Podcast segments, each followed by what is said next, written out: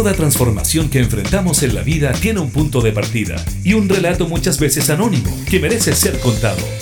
Te queremos invitar a formar parte de Vanguardias, historias de hoy que cambiarán el mañana. Junto al periodista José Ignacio Cuadra, en Radio Cámara de Diputados de Chile. Hola, ¿cómo están amigos y amigas? Sean bienvenidos y bienvenidas a una nueva edición de Vanguardias, historias de hoy que cambiarán el mañana. Esta semana vamos a tener una interesantísima conversación con una persona que está tratando de generar conciencia con la naturaleza y lo que es llamado el deporte de aventura, que parecieran por momentos cosas no ser muy compatibles, pero a medida que vayamos con la conversación nos vamos a ir dando cuenta que es todo lo contrario. Finalmente somos todos uno, el mundo y nosotros, incluyendo la naturaleza. Partamos con un tema de los jaivas, Marcelo Cid. Vamos con Aconcagua. Estas son vanguardias, historias de hoy que cambiarán el mañana. Vanguardias.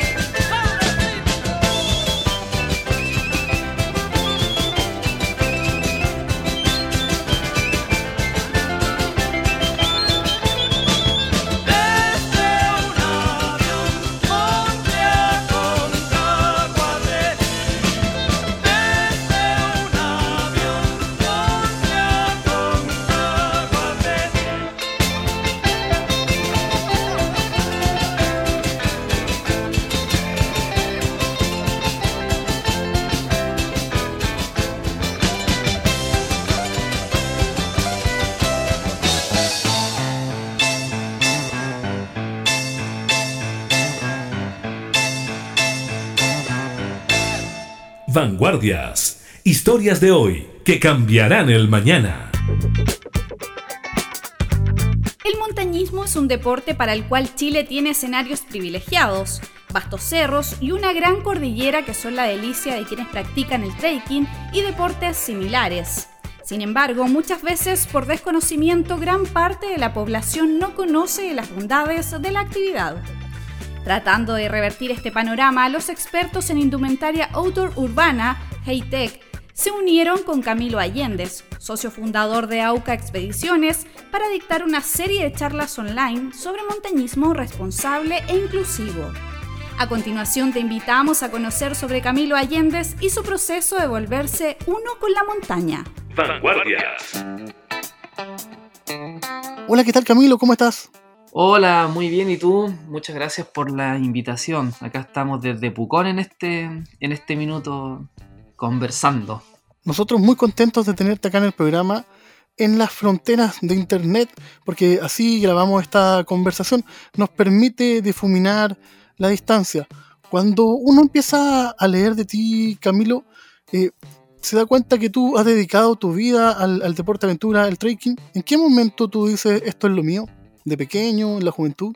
Sí, la verdad es que fue de pequeño. Yo creo que uno de los. El primer empujón que tuve con respecto a eso fue todo el área del, del camping, picnic, que, que, con mi familia. Eh, bueno, yo soy nacido y criado en Renca. Eh, salíamos de camping a sectores de la Laguna Culeo, Rapel, eh, a ese sector. Y, ahí como que nació el bichito, como que yo lo pasaba muy bien en ese ambiente y empecé como quien diría, ya después yo iba ahí a los cachoreos de la feria y me compraba, no sé, que un vasito, que una tacita, todo pensando un poquito en el camping. Entonces ahí nació un poquito la, la motivación de lo que es la actividad al aire libre, fue el único acercamiento que estuve cuando, cuando entre comillas estaba un poco más chico. Y obviamente actividades que después con el tiempo, Lucas, cosas se dejaron de hacer y, nació un poquito el bichito en el caso mío y, ahí comencé a practicar andar en bicicleta, yo era medio gordito, bien gordito cuando chico y ahí comencé ya en primero medio a, viajar en bicicleta, a hacer cicloturismo y ese ya fue como el inicio de lo que son las actividades del aire libre, lo que es el, lo que es el outdoor propiamente tal. Igual tú tienes como una vida un poco a contracorriente a lo que a lo que se estila para nuestra generación, ¿no? Que es más gamer, más computador, más juego electrónico. ¿Tú estás a contramano con eso, eh, sí, de hecho, o sea, no es que tenga nada en contra de ello de partida, pero nunca me fueron muy, muy, nunca, nunca ni fui muy bueno ni nada. Yo creo que llegué a tener hasta el Super Nintendo quizás con los Super Mario y de ahí en adelante ninguna plataforma de juego se me, se me dio. Ahora de repente, como decís tú, generaciones, y a mí me encanta ir a mirar cuando de repente, o sea, cuando estamos en un, en un compartir, cualquier cosa, bueno, estábamos. Eh, si están jugando ahí fútbol por el PlayStation, yo lo veo, no me molesta, comparto igual, pero de ahí a estar jugando no, no me atrae mucho, la verdad. Estamos conversando con Camilo Allendez, experto en deporte de alta montaña. Vamos con la canción y continuamos con el programa. Vanguardias.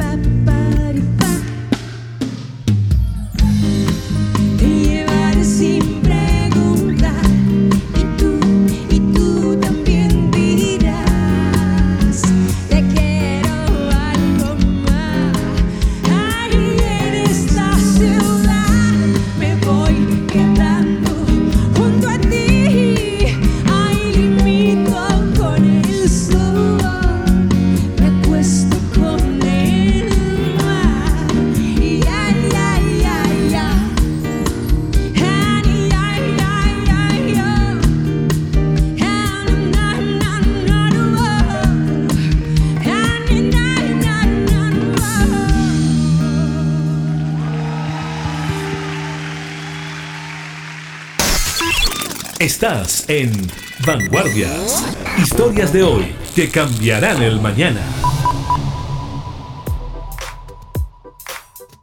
Ahí pasaba una canción que nos dejó Marcelo Cid. De vuelta a la conversación, Camilo, pero tú en qué momento dices, sabes que esto es lo mío, me voy a dedicar a esta actividad?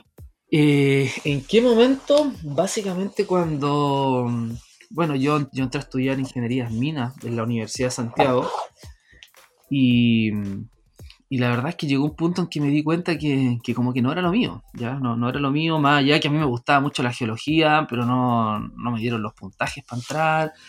Eh, lo, lo, que más me podía gustar era ingeniería en minas, eh, estudié igual con beca en, en, la USACH y, y, nada, después de, eh, ahí yo participaba del club de montaña de la universidad, entonces llegó un momento en que, mm, ¿cómo explicarte? Tú sales, dejas de participar porque ya todos, que, que la práctica, que las tesis que egresaron, y, salía la idea de, mm, de, oye, pero vamos, vamos a escalar, entonces yo llevaba a escalar a un amigo, le enseñaba un poco lo que se le podía enseñar para que pudiéramos escalar, eh, y después no, no, no volví a ir, lo hacía con otro, con otro, y ahí hasta un día salió un amigo y me dijo, oye, debería ir dedicarte a esto, si esto te gusta, deberías llevar gringo a la montaña, deberías llevar gringo a hacer turismo aventura.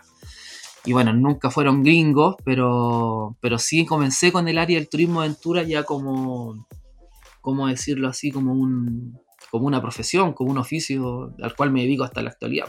Y en ese proceso, ¿cómo es el tema de, de ir sistematizando? Porque, claro, uno, por ejemplo, hablo de, por mi cuenta, uno va a un camping y dice, ya que llevo, y de repente al final no llega nada de lo que uno dice. En el caso de usted, hay que tener cierta sistematización, ¿no? ¿Cómo fuiste armando eso? Sí, de todas maneras hay que tener una cierta sistematización y más ahora que, como que el mundo el mundo da para que y hay, y hay, un boom también de gente que está saliendo al aire libre es súper importante sistematizarlo porque, bueno, yo en ese momento era un niño, íbamos de camping.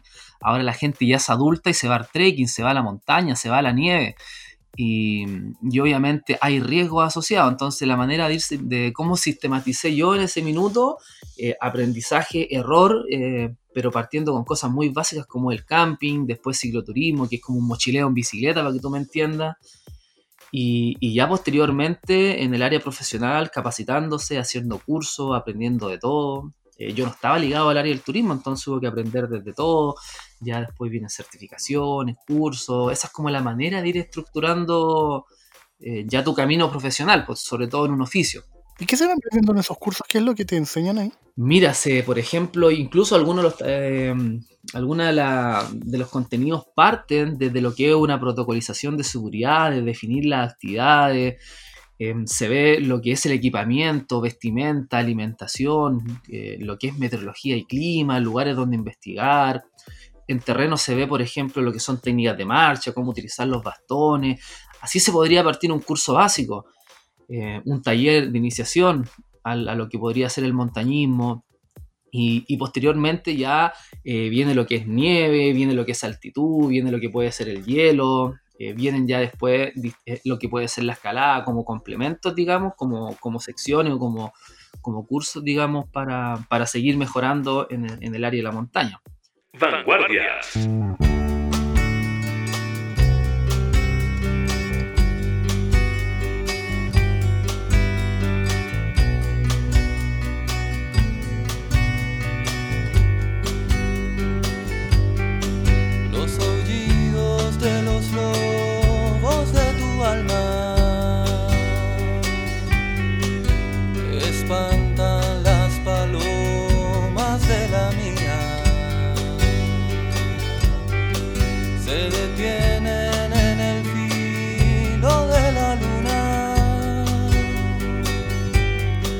Vanguardia. las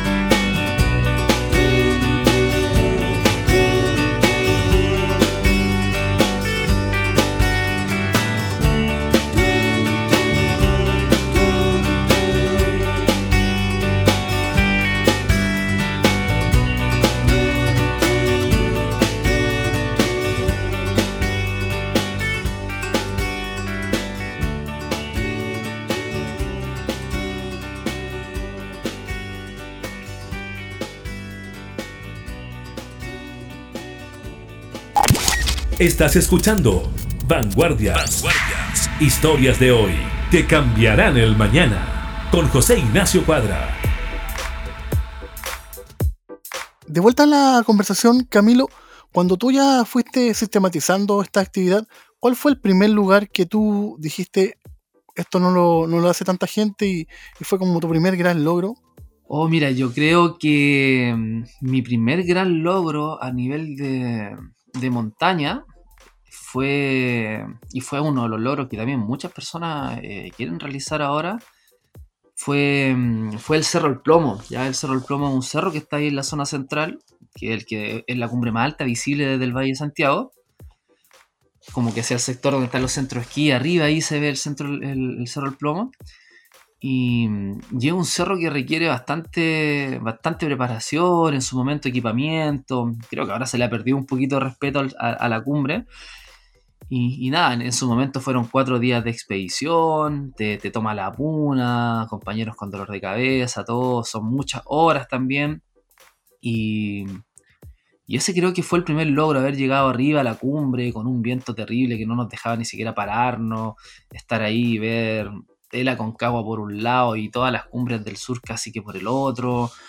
Creo que ese fue un, logro a nivel de, montaña eh, eh, bonito, no, sé si el primero, porque como que es una pregunta que, o el, o el más importante obviamente tampoco, porque finalmente cuando uno le gusta esto, ya todo contacto, el escuchar un chucado en el sur, el, escuchar una ave en la playa, etcétera, eh, todo, todos son momentos lindos que uno atesora. Camilo, y en ese sentido me imagino que al principio la gente cuando parte es mucho la euforia que hay, ¿no? Vamos, llevamos una cervecita, lo vamos a pasar bien, y con el paso del tiempo se va adquiriendo respeto por el lugar y también se empieza como autodescubrir la misma persona, ¿no? Templando el espíritu. Eh, sí, mira, la verdad es que lo que tú dices de, la cervecita, esa motivación, eh, eh, es real, es verdad. pero yo lo veo, en, eso yo lo veía mucho más hace 10, 15 años atrás, que fue cuando yo comencé. Porque mm, la verdad es que hablar, hace 10, 15 años atrás, hablar de trekking, montaña, esquí, cualquiera de esas cosas que yo, esquiar para mí hubiese sido un, era un sueño, ¿me entiendes? Yo en este minuto disfruto de esquiar porque era un sueño para mí. Y, en ese minuto, claro, el acercamiento que tenía esa gente cuando se iba al cajón del Maipo iba efectivamente a eso, como que no habían para un camping, para una parcela, para playa ni nada, y claro, se iban a tomar una cerveza, hacer un asado, ese tipo de cosas, los entornos naturales. La gente con la que me relaciono, al menos ahora que está comenzando, que es de todos lados, aquí no hay, no hay clases sociales de por medio, eh, busca principalmente ya todo lo contrario, busca, relacionarse de manera un poco más amigable, de realizar un deporte, salir al aire libre, salir de, más a una hora en, como en lo que estamos, salir del encierro, pero sí, hay una motivación tremenda. Siempre está la idea de, de hacer actividades que sean aptas para todo público por lo mismo, de acercar un poco a la gente al, área de la, montaña y también darle la oportunidad a quienes no pueden hacer actividades de repente con, ahí, con algunos profesores, amigos, en los colegios, entonces llevar a unos niños ahí a escalar, pucha, por una actividad que puede salir mil pesos y van a escalar, ven un río, hacen una actividad a la cual no están acostumbrados.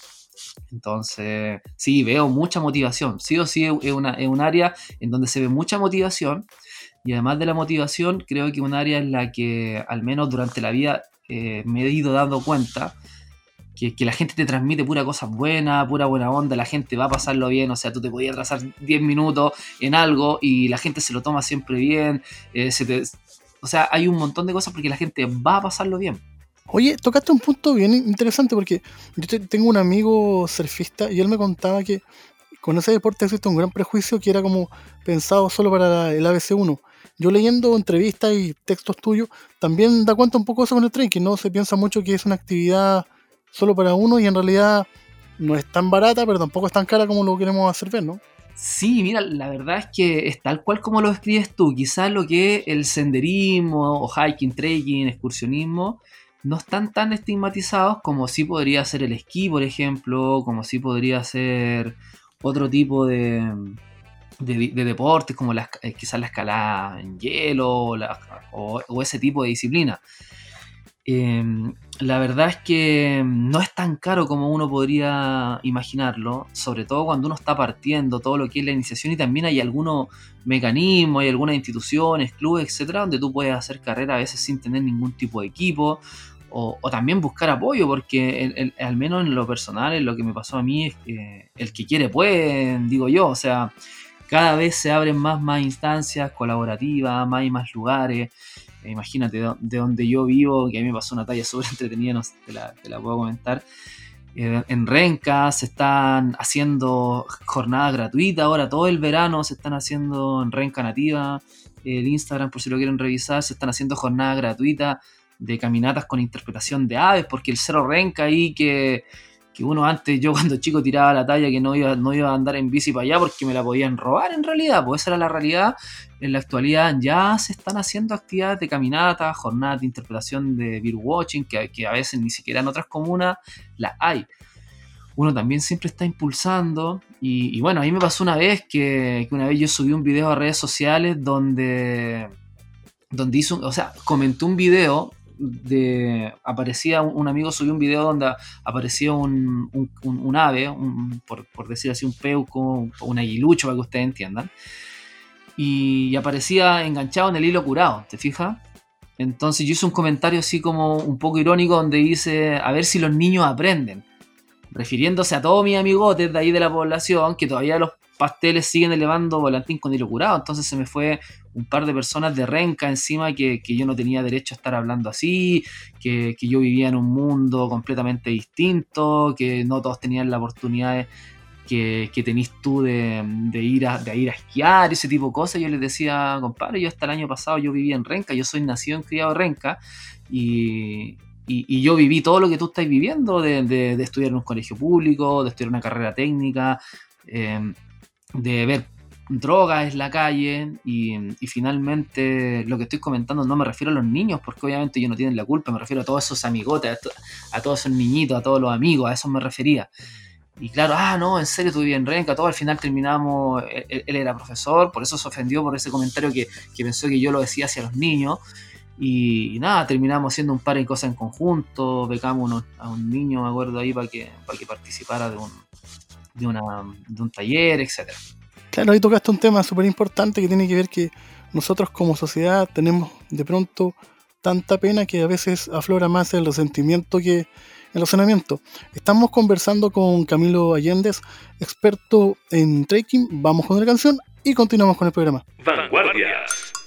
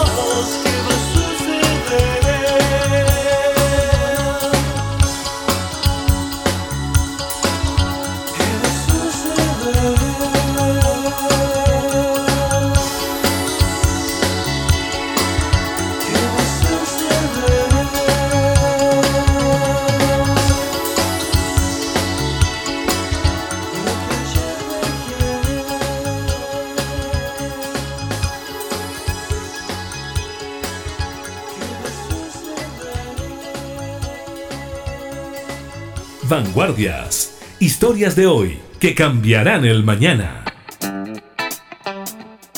De vuelta a la conversación, Camilo, pero tú por estos días te encuentras desarrollando una actividad junto con la empresa de ropa outdoor eh, Hightech Chile que están eh, promoviendo el trekking inclusivo. ¿Por qué nos cuentas un poco en qué consiste estas actividades que son completamente gratuitas? Sí, e- efectivamente, a- con Hightech Chile y de verdad estoy súper, súper agradecido de lo, de lo que se ha podido lograr junto con ellos, partiendo desde el punto de vista de la vitrina de esta entrevista y varias otras cositas más. Mira, la verdad es que el área del turismo todos sabemos que eh, ha sido una de las más afectadas.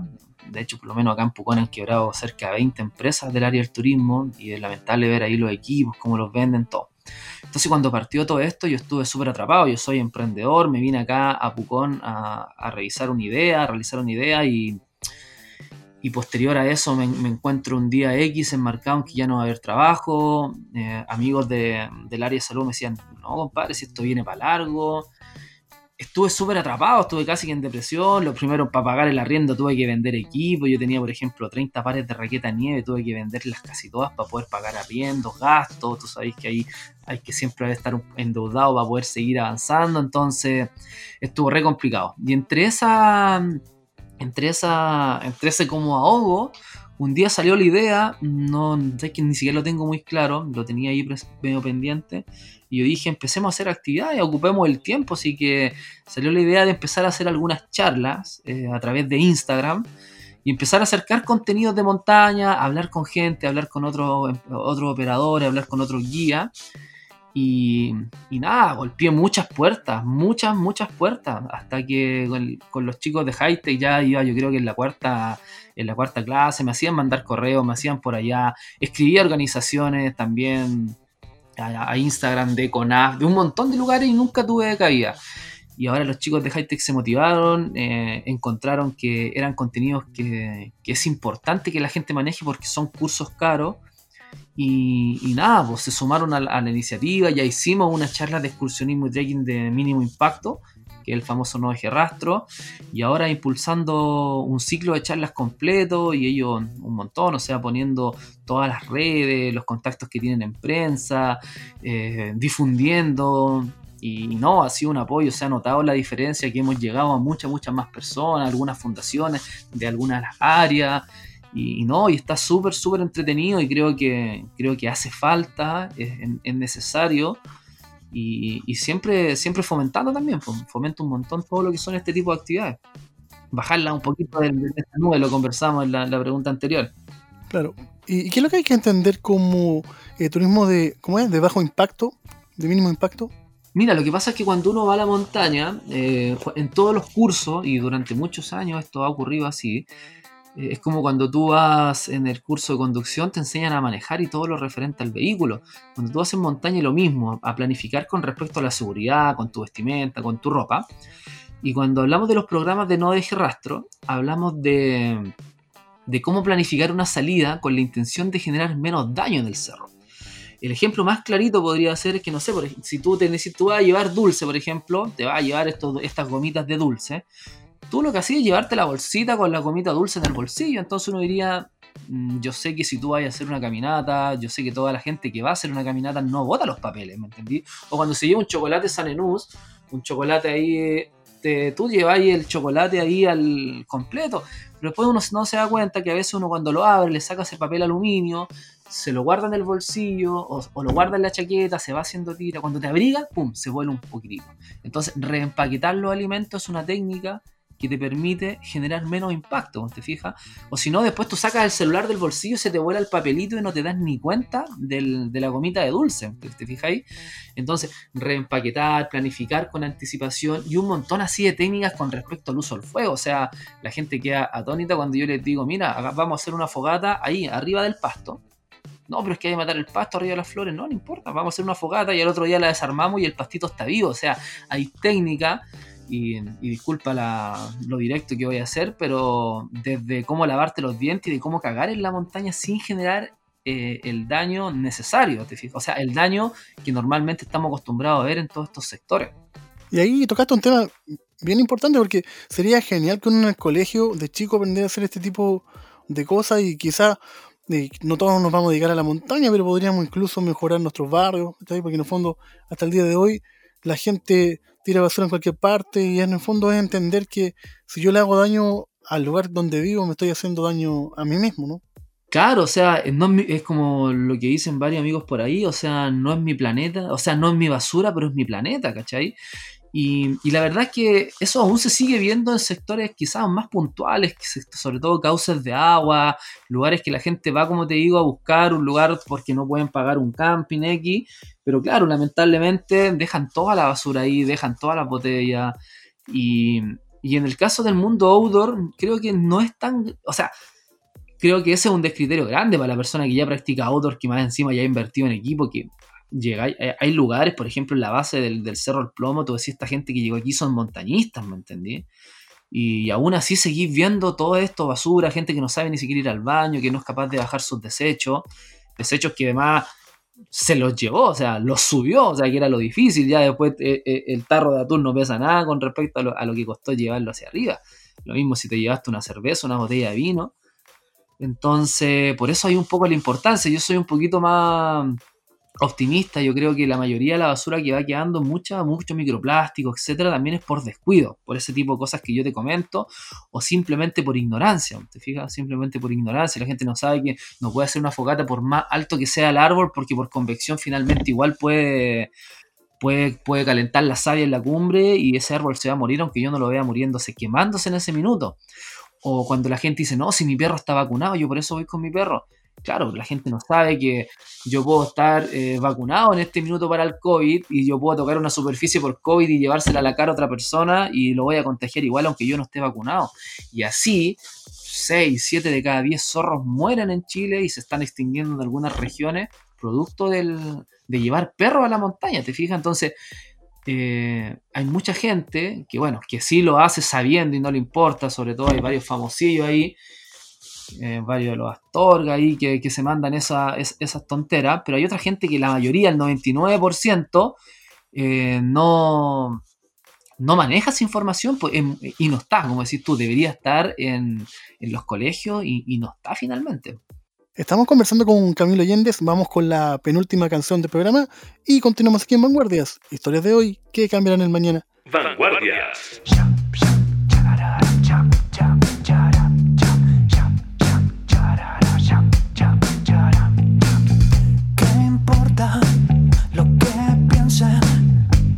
Yo soy feliz? Contigo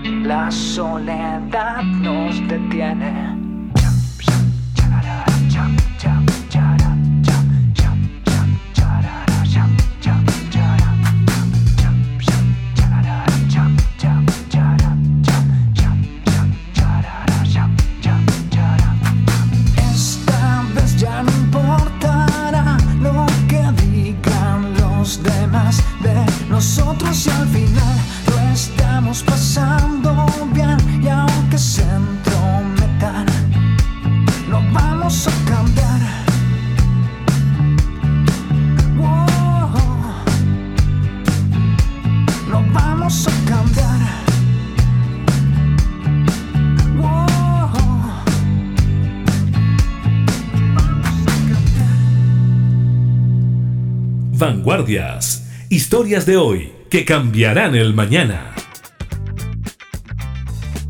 Estamos conversando con Camilo Allendez, experto en deporte de alta montaña. Camilo, ¿y cómo uno puede acceder a estos cursos? Entiendo que son de forma online y completamente gratuitas. ¿Qué es lo que hay que hacer?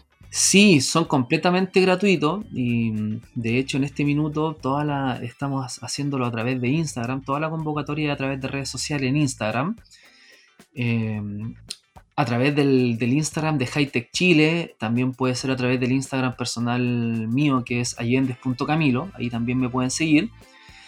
Y, y bueno, también siempre van a ver en diferentes lugares. Aquí, cuando hablamos de este tipo de actividades, los egos van afuera, así que un montón de otras eh, empresas, operadores de turismo, amigos, están compartiendo. Entonces, hay varias maneras por las cuales finalmente se van a enterar, algunas fundaciones, organizaciones. Y también un poquito te lo comento porque es la invitación a, a también lo que me comentaba en la vez anterior, o sea, hace falta, eh, no es accesible, entonces debería ser algo en los colegios y debería ser gratuito. Y hay gente como yo, o hay gente, y, no me pongo como ejemplo porque yo soy muy nuevo en esto, pero yo creo que hay gente que lleva años tratando de, de, de impulsar este tipo de iniciativas y que a veces no tenemos cabida simplemente, o sea, no tenemos cómo llegar a alguien en CONAF, que a lo mejor podríamos llegarle casi a todo el mundo, o sea, si CONAF publicara algo de esto, eh, le llegaríamos a todo el mundo que hace principalmente outdoor en Chile, ¿te fijas?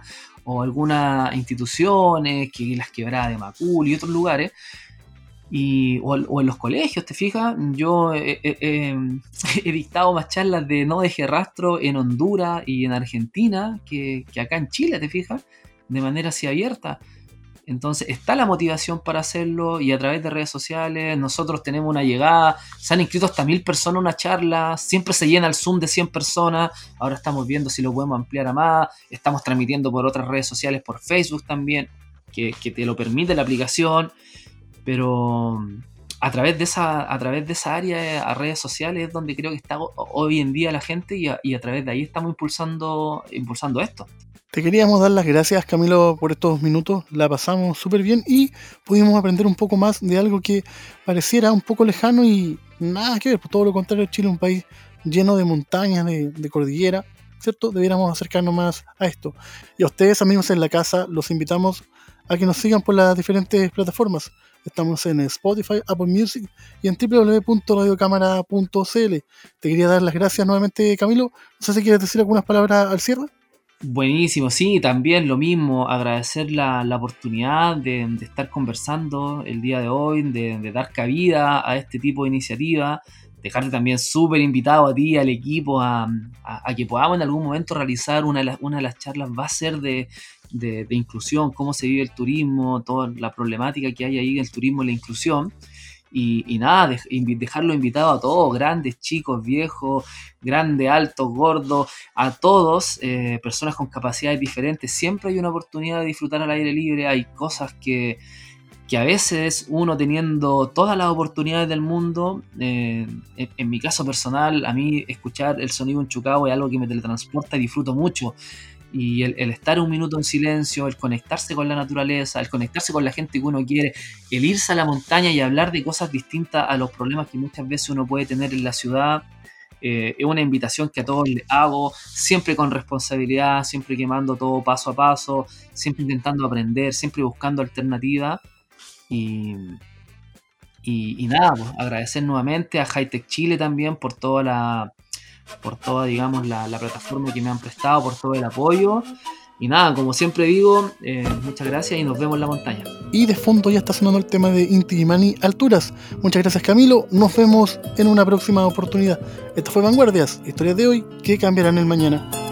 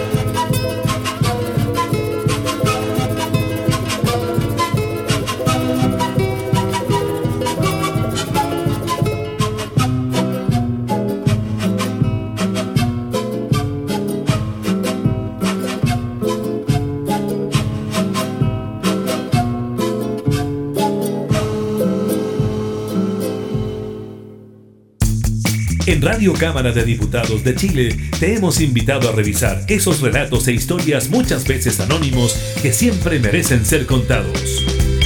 Fue Vanguardias, historias de hoy que cambiarán el mañana, con el periodista José Ignacio Cuadra.